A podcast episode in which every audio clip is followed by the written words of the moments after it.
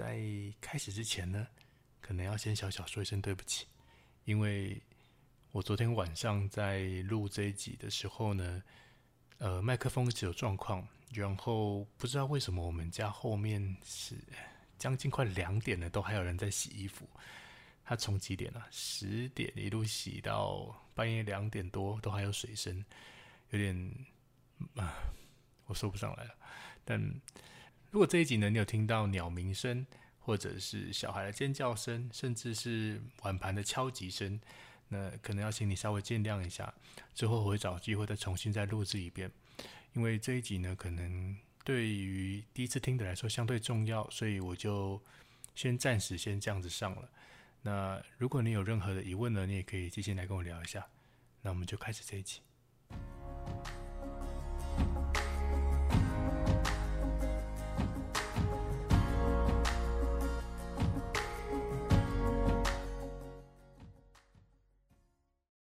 欢迎收听《战国理论》，我是小峰。这里是个看似在说心理，实际上在说生活哲学的一个节目。这集录制的时间呢？大约落在 EP 十五跟 EP 十六之间，主要呢是做一个导听的作用。那之后呢，如果有呃需要更新的话，这一集也会随着时间做更新。先说明一下，这是一个什么样的节目？这是一个呢，就是聊各种生活上有用的议题跟观点的一个节目。我们聊锻炼，聊进步，偶尔呢会讲一些有趣的故事或者是书。那我讲完这些东西呢，如果你已经都没有兴趣的话呢，其实你已经可以关掉这个节目了。所以我先介绍一下自己，我算是一个素人 ICF 国际认证教练，那专长呢是聆听。教练的年龄呢大约在十年上下，在这之间呢，其实也教练过不少的人，擅长从人的行为里面找到规律跟模式，然后从里面找到可以进步跟调整的地方。那另外一项特殊能力呢，大概就是我可以把书呢快速的简化成一个容易聆听的模式。呃，我读书的速度其实非常的快，然后我有蛮好的逻辑整理能力的。所以如果你有想要我读的书呢，你也可以寄信来。如果我觉得有趣或者有用的话呢，我就会尽快安排时间来读，然后制作成节目。这个节目呢，大致上每次呢会以十到十五分钟的模式传达一种观点或者一种不同的角度。内容呢会稍微提到一些例子或者一些实际上遇到的生活状况。那我每一集呢都会在有限度的情况下去留下一些空白的空间给听众思考。意思是我不会把每一个理论都讲得非常的明白，我会留下空间让不同的人有不同的看法。那每一季结尾的时候呢，会留有一段音乐，可以让人家冥想。冥想的方式呢，在 EP 六，呃，修炼当下的那一集有教。那我就尽量不在单集节目里面去讲太多的琐事。所以之后呢，如果我有什么大更新，都会留在 EP 零里面。哦，每一周呢，如果我有什么样的心得啊，或者是留言，或者我想要讲社会议题，那么我觉得特别开一集周间的谈话来聊一聊。大概你需要知道的先行资讯大概是这些。接下来呢，我会讲个观点，叫做一见钟情。这个观点呢，其实是我们 EP 一里面的内容啊。那为什么在这边需要重录呢？那是因为我第一集在录音的时候有一个说不上来的尬感，然后会一直干笑，我觉得蛮影响那个聆听体验的。所以这边呢，服务一下新听众。如果你是第一次来听，那我觉得我讲的这个观点，我觉得相对来说蛮重要的。所以我就当做是重新再把它讲过一遍。那如果你对 EP 有兴趣，想听一下我第一天录音是什么样的尬感，你可以去听一下。嗯，我偶尔也会打开第一集去听一下我当初在经历那个过程的心路，我会去听一下那个时候我在经历些什么，然后我为什么会这样。对，那说回来呢，我们讲回一见钟情啊，这个时候呢，你应该会在思考，就是一见钟情这个东西呢，到底在干嘛？这句话呢，在大部分人眼里啊，其实大致上呢，只有分成相信一见钟情或者不相信一见钟情的这两种说法。但是今天要说的这个观点，可能会让你对于这个世界有机会有一个新的认识。说到一见钟情，大部分的人都会觉得是在第一次见面的时候便对一个人感到心动。事实上呢，人在每一刻都是全新的。即便你有对一个人有再多的既定印象，可能在某一个时刻或者某一个状态底下，你会忽然觉得，诶，他这个时候好帅啊，他有这么漂亮吗？类似这样的对话，然后呢，在大部分的时候呢，你就会催眠自己，那可能也只有在那个时间吧。有一个理论是这样说的，其实所谓的第一眼呢，其实是本质上的初次看见，而非从事情上。这样讲呢，应该超级抽象的。换句话来说呢，人跟各种事物的本质都是一种角度，它一直存在那个地方，只是你还没有看到而已。其实，在每一种关乎灵性啊那种信仰类的信仰，其实都提到类似像这样子一见钟情的观点了。事实上呢，一见钟情大概在物理上是这样发生的：我们在某一个时间被触动了。那个是因为我们在那一刻才真正看见了早就存在那里的触动。这边呢，稍微说一下关于教练行业啊，其实很多时候我们不太知道来的人是什么样的人，可能是一个主管，可能是一个员工，甚至是朋友的朋友。但是在我教练的十年里面，我碰到的每一个人都拥有的这个瞬间，即使是我不喜欢的人，不可否认的都拥有这个瞬间。对于教练来说呢，教练就是一个要去发掘这个瞬间的存在。很多时候呢，在那个瞬间的同时，在那个当下，你会忽然发现这个世界呢，好像其实没这么可恶，反而多了一点点可爱。当然呢，如果要能够使用这个能力，就必须要有足够的耐心，去学会欣赏跟尊重他人。没错，所谓的一见钟情，是一种可以去欣赏别人的一种角度跟能力。但如果说到尊重，那就是另一个故事了。某程度上呢，这是一个非常美，可是同时间呢，也是一个非常天真的一种观点。可能很多时候我们花了很多时间去检讨哪里不好，但请你记得，在同一个时间里面，一定也有一个很美的地方，正在你看不到的方向。说到这边呢，相信你对我刚刚说的观点呢，应该还是非常的模糊。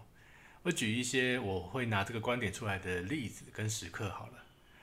在我过去的客户里面啊，很多时候，尤其是想要处理关系议题的人，家长对小孩哦，或者老板对员工，或者老公对老婆，或者情侣之间，他们会问我说：“他这样，那我要怎么办呢？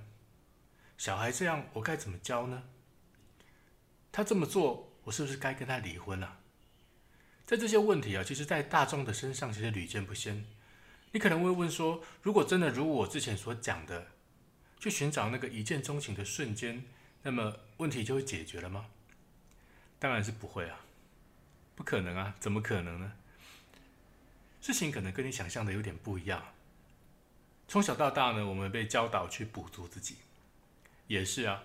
考试的时候，只要弄懂自己不会的那个部分，分数就能提高了嘛。但是你想一想，人跟人之间的相处是这样吗？真的有一个理论跟一本书，在你读完之后，你就可以当一个好爸爸、好妈妈，甚至是个好员工、好老板？想也知道，当然没有啊。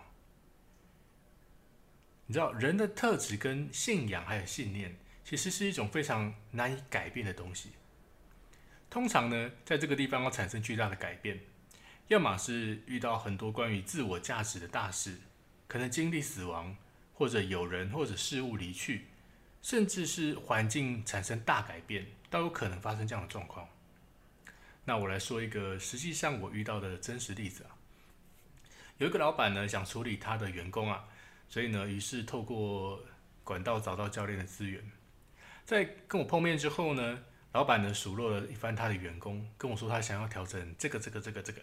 很多地方，那我听完之后呢，我就问他说：“如果这个人真如你所说的这么糟糕，为什么你不 fire 他呢？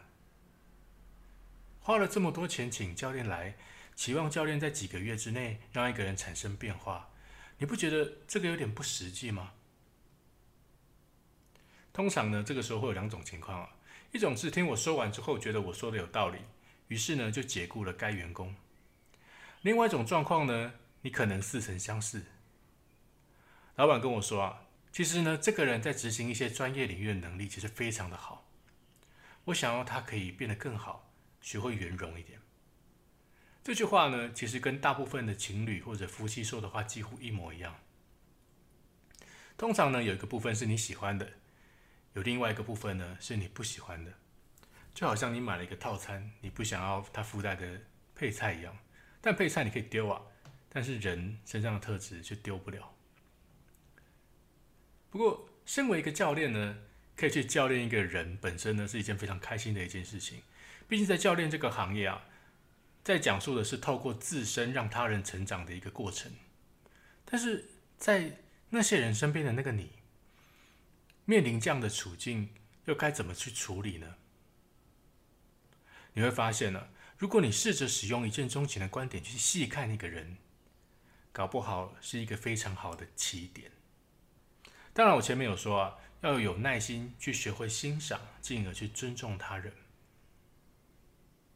接下来呢，我提供两个问题让你去思考看看。第一个呢是，为什么别人要跟你想象的一样才行呢？大部分的时候，尤其在关系里。你对于对方的要求是不是一种强求呢？第二个问题啊，在你的生活里面，究竟是自己喜欢的事情比较多，还是讨厌的事情比较多呢？如果讨厌的事情比较多，那该怎么让自己喜欢的事情变多呢？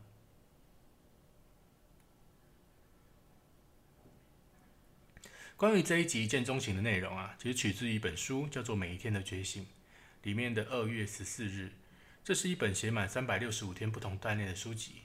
作者呢叫马克尼波，是一个非常厉害的诗人。呃，有兴趣的话，你可以去 Google 一下他，或者以后我有机会的话，也会有机会去介绍到他。这集呢，其实差不多到这边就要结束了。最后呢，小小再说明一下，就是我会尽量的不去使用一些专业术语。因为我每次在讲专业术语的时候，会有一种好好像在卖弄知识的那种状态。那我不觉得这样会变得比较有说服力，反而是透过一些你能够去触碰到的一些角度，反而可以让人产生一种呃，我可能有什么想法的那种状态，是我比较想要的。就是对我来说，我并不是想要让你去使用，一定要使用某种东西。而是我想要让你多一种角度去思考。我宁愿在思考的过程中觉得我讲的话没用是屁话，也不要盲目的去听从各种观点。其实你要知道，能用的道理呢叫做智慧，不能用的呢叫做鸡汤。如果你觉得我很鸡汤，那么恭喜你，因为你已经在思考的过程上了。但如果你回来又觉得我讲的有那么有点道理，那么恭喜你，可能多了一种不同的观点，搞不好可以让你使用在生活上。节目的尾声呢，大致上是一个几分钟的冥想。那这段冥想的过程呢，你不用闭上你的眼睛，随着音乐去感觉你的呼吸，好好的去欣赏你的每一天。当然，如果你觉得你准备好了，你也可以跳过这段音乐。如果你不会使用冥想的话呢，你也可以当做你是在听一首音乐，也没有关系。喜欢的话呢，帮我分享给你的朋友，并按下订阅、收取通知，也可以留言或者寄信来跟我聊聊。我们下次见。